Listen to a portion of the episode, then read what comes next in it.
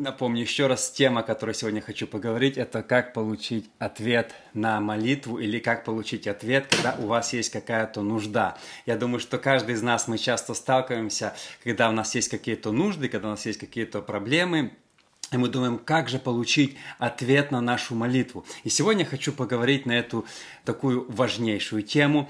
Э, в этот, сегодня у нас перевели время, поэтому я уже, э, для кого необычно, знаю, в Беларуси, наверное, вообще не переводят, в Украине раньше перевели, такая всех суета. Но рад, что в это время я, в принципе, всегда выхожу, поэтому, друзья, спасибо огромное, что вы присоединяетесь. Если вам не сложно, напишите, с какой вы страны, а также насколько меня хорошо слышно. Я напомню, что я в прямом эфире в Facebook и Instagram Инстаграме и также Ютубе. И я записываю на подкаст. Если кто из вас любит подкасты, такие как Spotify, Google Подкаст или Apple Подкаст, я буду на подкасте. Итак, Хочу сегодня, друзья, вдохновить вас и показать, как люди в Старом Завете получали ответ на молитву. Я верю, что вы тоже по этому образцу сможете получить ответ на молитву. Хочу прочитать исход, 16 глава, с 11 по 20 стихи. Там такая интересная история, когда израильский народ получил одно из самых больших чудес в своей жизни, когда они получили ману. И сказал, исход 16.11, «И сказал Господь Моисею, говоря, «Я услышал ропот сынов Израилевых, скажи им, будете вечером есть мясо, а поутру насытитесь хлебом, и узнаете, что я Господь Бог ваш. Вечером налетели перепелы и покрыли стан, а поутру лежала роса около стана. Роса поднялась, и вот на поверхности пустыни нечто мелкое, круповидное, мелкое, как иней на земле. И увидели сыны Израиля и говорили друг другу, что это, ибо не знали, что это. И Моисей сказал им, это хлеб, который Господь дал вам в пищу, вот что повелел Господь, собирайте его, и каждый постольку, сколько ему съесть по гамору на человека, по числу душ, сколько у кого в шатре собирайте. Сделали так сыны Израилевы, и собрали кто много, кто мало, и мерили гомором, у того, кто собрал много, не было лишнего, а у того, кто мало, не было недостатка. Каждый собрал сколько ему съесть. И сказал им Моисей, никто не оставляй сего до утра. Но не послушали они Моисея и оставили от сего некоторые до утра, и завелись червы, и оно восмердело, и разгневался на них. Итак, мы смотрим одно из самых крупных чудес в Израиле. Я думаю, это было крупное чудо после расступления моря. Там была вода из скалы, а это, представьте, какое чудо было. Бог дал хлеб с неба.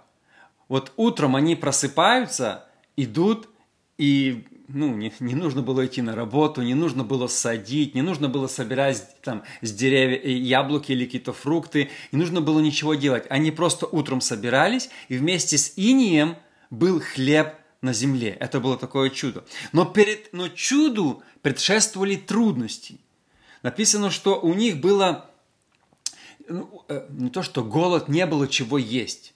Не было чего есть. Была трудность, была проблема – Друзья, номер один. Как мы себя ведем, когда у нас проблемы? Как мы себя ведем, когда у нас трудности, когда что-то не хватает, когда у нас какой-то вот по-английски shortage, когда у нас есть какой-то недостаток? Как мы себя ведем? Знаете, есть, я думаю, две категории людей. Некоторые, когда у них есть трудности, они начинают роптать, возмущаться, а некоторые, они э, проявляют веру и молятся к Богу. И обычно, когда мы читаем израильский народ, он чаще всего роптал, когда он сталкивался с трудностями. Да? Они возмущались, они хотели побить Моисея, они хотели вернуться назад. Во время трудностей они вспоминали, у нас там были котлы с мясом. Как мы себя ведем, когда у нас есть нужда. Да?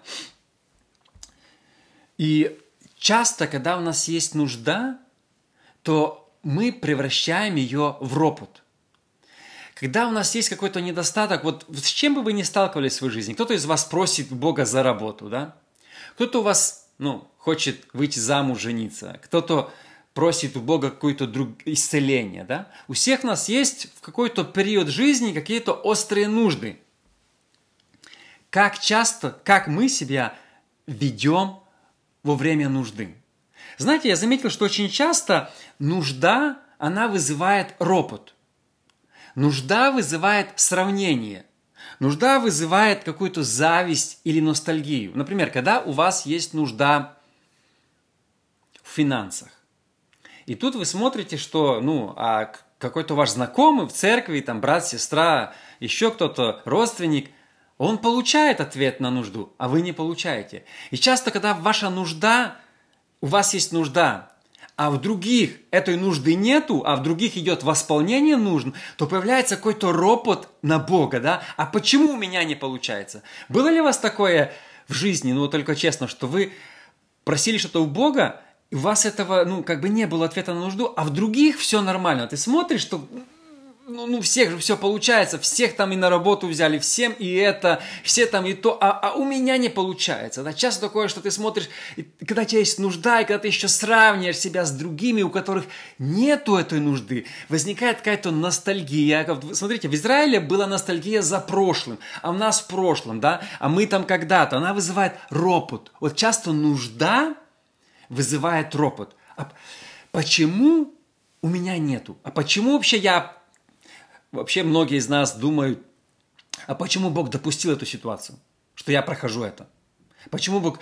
Ну, очень много людей э, говорят, почему Бог допустил эту болезнь, почему Бог допустил это финансовое состояние, аварию, еще что-то. Да? Когда у нас есть нужда, часто нужда, часто сопровождается ропотом. Нужда сопровождается ропотом. И это плохо. Часто нужда сопровождается завистью. Вот когда у меня ничего нету, а в другого есть, у нас появляется зависть, да? Вот часто, когда у нас есть нужда. Но если мы хотим получить ответ на молитву, то эти все вещи, ропот, зависть, какая-то ностальгия, сравнение с другими, они не помогают нам получить ответ. Понимаете, если мы хотим получить ответ от Бога, то нам не нужно э, э, э, сравнивать себя с другими. Нам не нужно воспоминать, что однажды когда-то что-то было. Нам не нужно роптать на Бога и говорить, а почему ты нам это не дашь? Нам нужно по-другому себя вести, если мы хотим получить ответ на нашу молитву.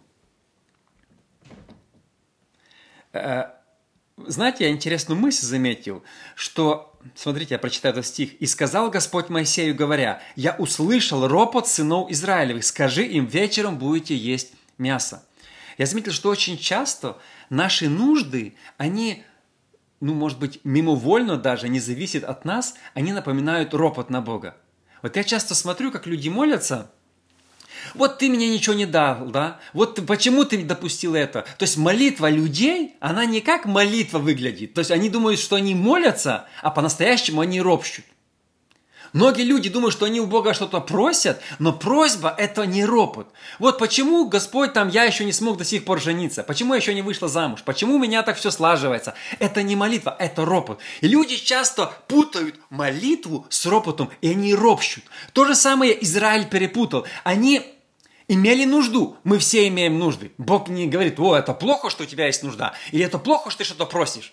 Просить нормально. Быть в нужде – это нормально. Мы все часто в чем-то нуждаемся. Конечно, ну, иногда мы хотим просто там, Господи, дай мне 12-13 телефон, тогда это... Но я говорю о нужде, о острой нужде, когда в человека острая нужда, как он себя ведет. И у нас всех есть нужды, но очень важно во время сильной нужды правильно молиться, чтобы наша нужда не переросла в ропот. Потому что люди часто не замечают, когда они уже не молятся, а они ропщут. То же самое произошло с Израилем. Написано вот очень ясно, что «И сказал Господь, я услышал ропот». Они думали, что они просили, а они роптали. Вот нам важно не перепутать жизни ропот с молитвой. Как, вот знаете, насколько важно уметь правильно молиться к Богу. Насколько важно, что ропот, он обычно, э, может быть, не прямо обвиняет Бога. Обвиняет Бога. А ты мне не дал, а другим дал, а почему ты допустил, а всех уже давно все нормально, а все давно уже имеют, а я не имею, а один я такой. Вы знаете, особенно заметил, когда у тебя, э, э, как я уже сказал, э, у всех все получается, а в тебя не получается, да, получ... ну, у нас возникает какой-то ну не то что обида на Бога, какой-то, ну вот, вот, ну почему Господь это происходит? Почему это происходит? Друзья, независимо от того, что люди имеют вокруг, кто как благословен, это не, не играет роли. Главное, даже если я ничего не имею, даже если я в проблеме, это продолжать верить Богу, не роптать и, и знать, что Бог силен сделать чудо в любой сфере. Я хочу, чтобы после сегодняшней проповеди Бог сделал чудо в вашей сфере. Может, у вас есть какая-то острая нужда. Я много раз слышал печальных историй, очень печальных, когда люди после каких-то трудностей говорили, где Бог, или уходили даже из церкви. Очень много, когда люди, вот у меня знакомая одна попала в аварию, отошла от церкви после этого. Почему Бог допустил? Да? Возникает обида, ропот. И это мешает человеку не только получить чудо, это, это может, если этот ропот с ним не справится, если человека не наставить вовремя, то ропот, нужда может вообще отвлечь человека от Бога, человек может вообще уйти от Бога. Это печальнее всего. Знаете, мы должны следить за своим языком, когда мы в трудностях. Что мы говорим? Вот посмотрите на героя веры, на того же Иосифа. Вы не увидите, чтобы он роптал, когда он проходил какие-то, ну, реально тяжелые минуты в своей жизни. Очень важно в тяжелые минуты но это тяжело, конечно, в тяжелые минуты правильно мыслить. Потому что когда, знаете, минут, минут... Я заметил, э, когда происходит ссора с мужем или с женой, да, когда, когда происходит ссора, ты не мыслишь трезво. Вот потом ты уже, когда отрезвел, ты думаешь, о, а почему я это говорил?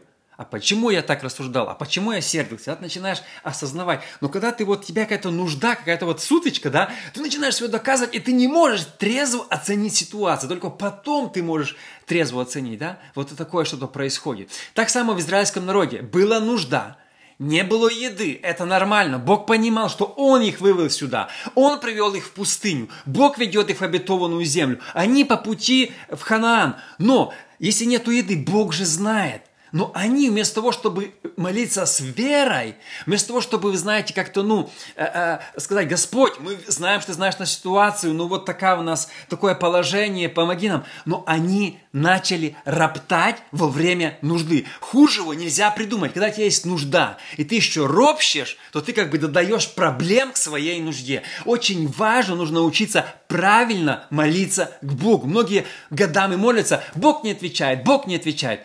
Бог никогда не менялся. Никогда не обвиняй Бога в чем-то. Многие люди, Бог виноват. Знаете, недавно тоже по, по Инстаграму прочитал э, какую-то там трагедию. Э, молодая девушка пишет, у меня умерла мама, я не помню какая причина, и подписала внизу, Бога нет.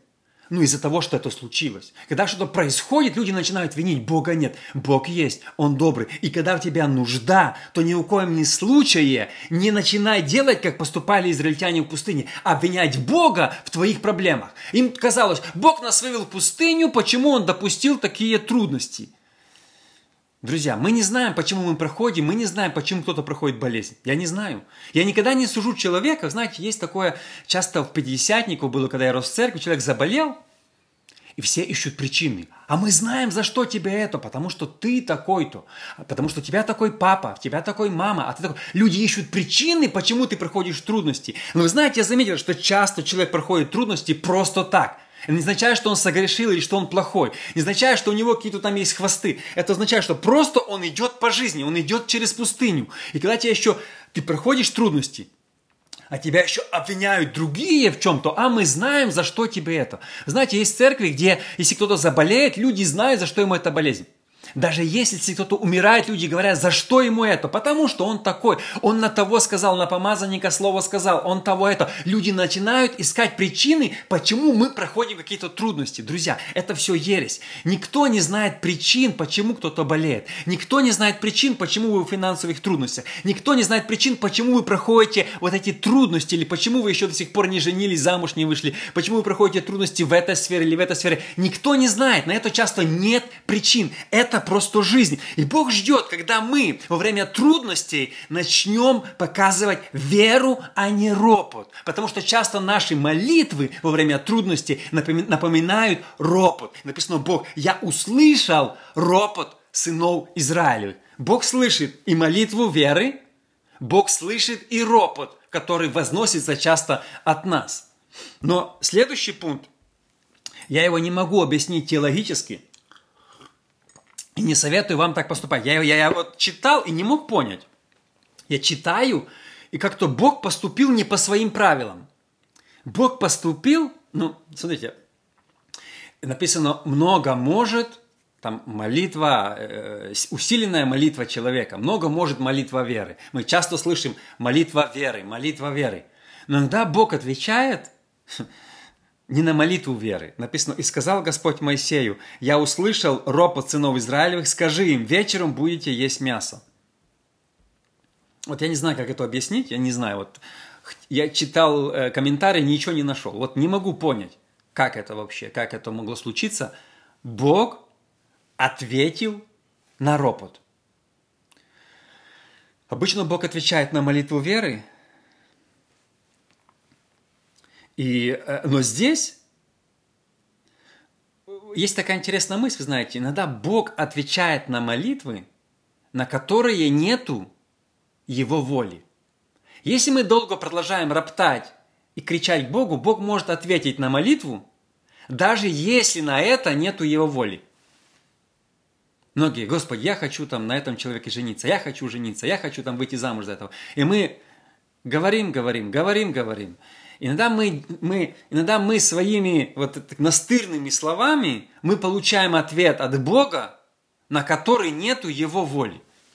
Я не знаю, как это теологически все объяснить. Вспомните э, Валаама. К нему пришли эти, говорят, слушай, иди прокляни народ израильский. Он помолился Богу, Бог сказал, не иди.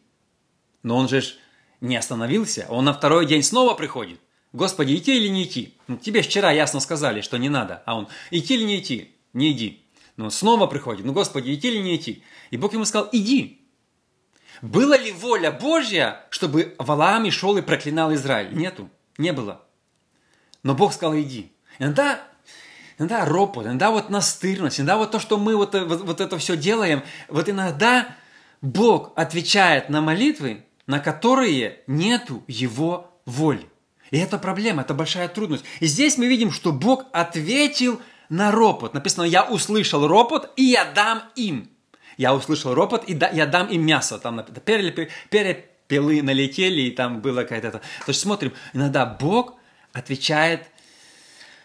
В Библии ясно написано, много может молитва веры. Вера, вера, сердце. Но иногда, когда мы вот, вот так молимся, иногда мы можем получить ответ на то, на что нету Божьей воли. Мы думаем, о, Бог сказал Валааму иди. Он такой, опа, собрал ослицу и давай идти. Помните, что там дальше было? Там Бог его чуть не убил. Ангел стоял с мечом и хотел убить. И он начал бить ослицу, этот Валаам. А Бог говорит, если бы ослица пошла, я бы тебя убил, а не, а не ее, когда она увидела ангела. Там очень интересная история про Валаама. То есть иногда Бог отвечает когда вот люди вот так вот продолжают ныть настырно на молитвы, на которые нету его воли. Это тоже опасно. Я не знаю, как это объяснить теологически, но такое бывает, и есть такие примеры этому в Библии, когда Бог говорит, иди, а, а, а, а, а не хочет, чтобы ты шел. Помните, когда, кажется, какой-то царь, э, царь эм, Иосафат был с Ахавом, и они хотели идти напасть на, кажется, на какой-то там, на Э, какой-то другой город или страну, и они пришли пророки, все говорят, да, да, один пророк пришел, от... а, и послали по, по настоящего пророка, и говорят, ну что делать?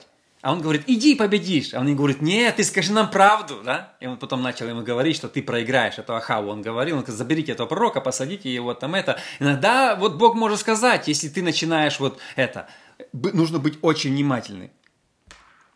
Э, следующая мысль вот Бог ответил на ропот, я не знаю, не, не, не повторяйте это за ними, но они скажут, о, Бог ответил на ропот, я буду роптать, чтобы мне получить ответ на молитву. Не, это не хороший пример. Бог иногда может ответить на... Бог может ответить на ропот, да, Бог может ответить, Он всемогущий. Написано, я услышал ропот и ответил, но это не пример для подражания. Это не пример для подражания. Смотрите, Бог сделал самое великое чудо в их жизни, когда хлеб падал на землю – и они кушали, да, то есть это такое было чудо, что не нужно было ходить в магазины, не нужно было ничего делать, то есть просто каждое утро собираешь хлеб. Знаете, я заметил какую интересную мысль. Самые великие чудеса происходят в самых трудных обстоятельствах. Когда человек проходит пустыню, пустыня – это место для чуда. Когда прекратилась манна падать с неба – если вы читали Библию. Знаете когда? Как только они вошли в землю обетованную. В обетованной земле, сколько бы они ни молились, сколько бы они ни просили, Бог ни разу не давал им больше ману. Он сказал, идите, садите, собирайте урожай. Да, это тяжело, трудитесь, да, будут э, какие-то ветры, ураганы, которые будут портить ваш урожай, будет засуха, будут голод, будет портить ваш урожай, будет недостаток. Мы знаем, времена Илии был голод 7 лет, были много трудностей в Израиле, но он больше ни разу не дал манну с неба. Манна с неба была в самый трудный период Израиля в пустыне. Знаете, в, э, самые великие чудеса происходят в самые трудные времена. Если ты сейчас проходишь трудное время, приготовься к огромному чуду. Знаете, чем больше трудностей человек проходит, чем больше пустыни в жизни человека, тем больше чудо Бог может сделать. Именно пустыня привлекает Божьи чудеса. Если человек проходит сложные минуты, если человека отвергают, если человека недолюбливают, если человека унижают, это время для особенного Божьего фаворитизма и Божьего благословения. Знаете, если в вашей жизни одна проблема за другой, ну пустыня за пустыней, как у этих, пустыня за пустыней, если у тебя трудности в жизни, приготовься к огромному чуду, потому что самые большие чудеса происходят в самые трудные минуты. Никогда в жизни больше манна не повторяется повторилось. Вообще, если читать, и мне кажется, в Ниеме написано, что одежда у них не изнашивалась, э, э, обувь не изнашивалась, одежда не рвалась. Бог сделал чудо на момент пустыни. Но как только они вошли в живообетованную землю, это все прекратилось. Одежда начала изнашиваться, одежда начала рваться, и манна прекратилась. Им нужно все было делать, как другим обычным людям. Знаете, потому что в пустыне происходят самые великие чудеса. Знаете, я читал много есть историй, когда э, началось э, пятидесятническое пробуждение в Украине в 20-х годах, Бог делал очень много чудес. Вы задумывались сейчас, почему нету так много чудес? Почему нету много чудес? Э, тогда люди молились и просто, вау, Бог открывал, Бог давал, умножал еду. Люди там, ну, я слышал много таких историй, мне недавно кто-то снова рассказал, написали мне в Фейсбуке, а, я про Воронаева выставил блог, про Екатерину Воронаеву. Мне написала одна женщина, что Воронаевы жили у их в бабушке дома. И говорит, когда все люди молились тогда, то они отрывались а, от, от пола вот в воздухе молились. Я это слышал уже где-то несколько раз. Слышал, это было в Западной Украине. Вот мне сейчас прислали свидетельство, что дедушка с бабушкой рассказывали, что люди в те времена переживали огромные чудеса. Я лично такого в жизни своей не видел. Я бы так хотел увидеть, чтобы молились люди, отрывались от пола. У меня есть даже один блог, я написал, когда пастора перед тем, как расстрелять, он оторвался на полметра где-то от земли и молился. То есть это было обычным делом, были обычные э, чудеса. Когда я учился в колледже в Киеве, у меня был директор э, Павел Ильин.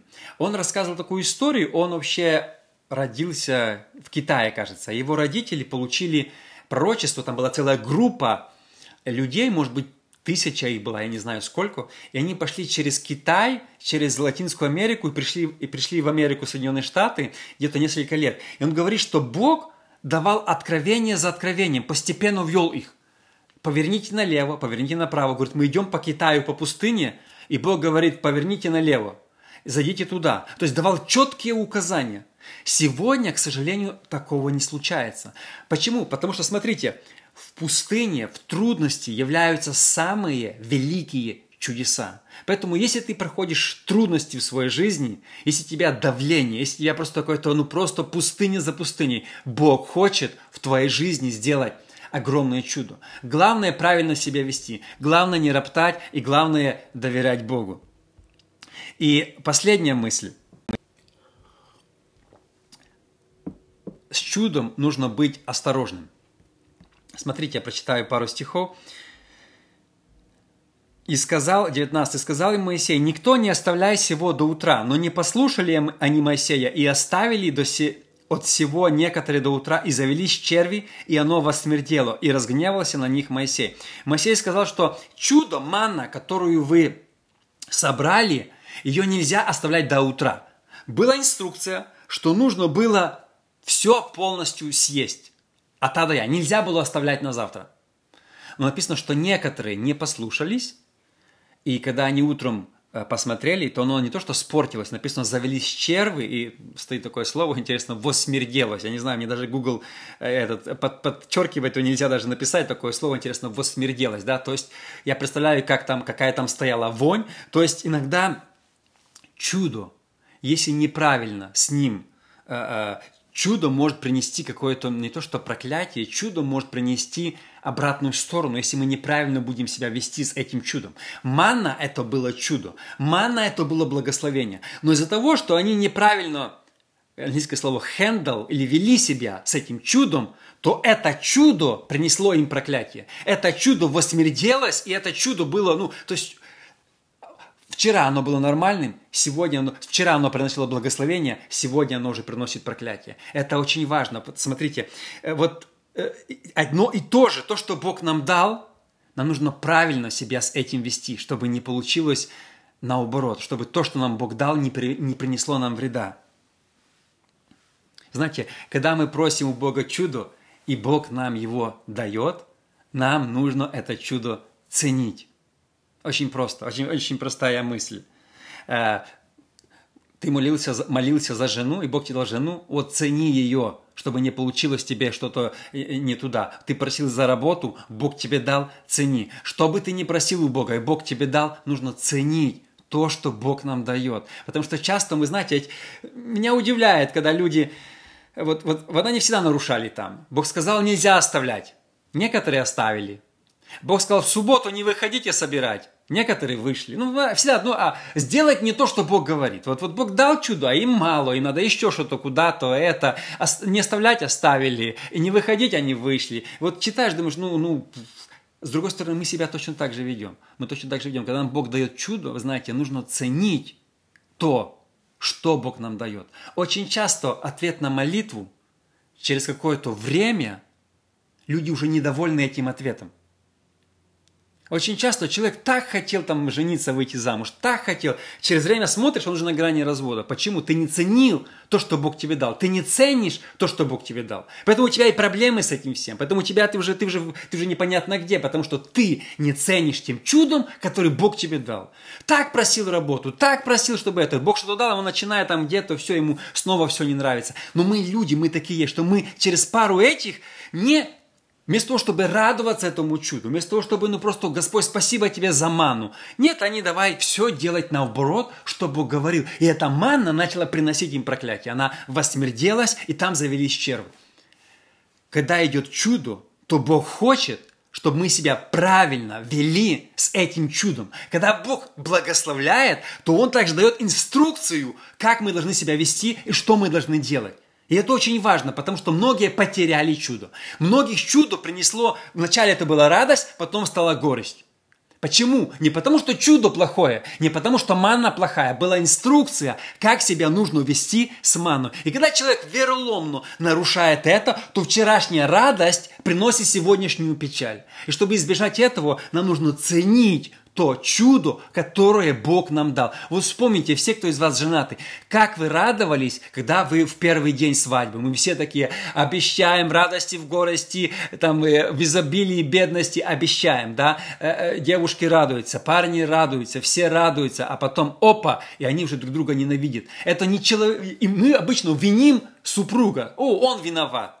Ты должен правильно вести себя с чудом, если ты хочешь иметь благословение от Бога. Друзья, вот такая сегодня была у меня тема, как получить чудо от Бога. Я верю, что она принесет вам благословение, потому что любое Слово Божье, если его взять и применить в свою жизнь, оно меняет нашу жизнь. Никакая даже книжка, никакое там як это, вдохновительные, э, сегодня много разных там таких вот есть, э, как называется, motivation, мотиваторы по-русски, да, оно не поменяет нашу жизнь, как Слово Божье. Вот мы видим, как получить чудо от Бога. Я верю, что сегодня кому-то нужно это было услышать. Э, если эта тема вас вдохновила, поделитесь, пожалуйста,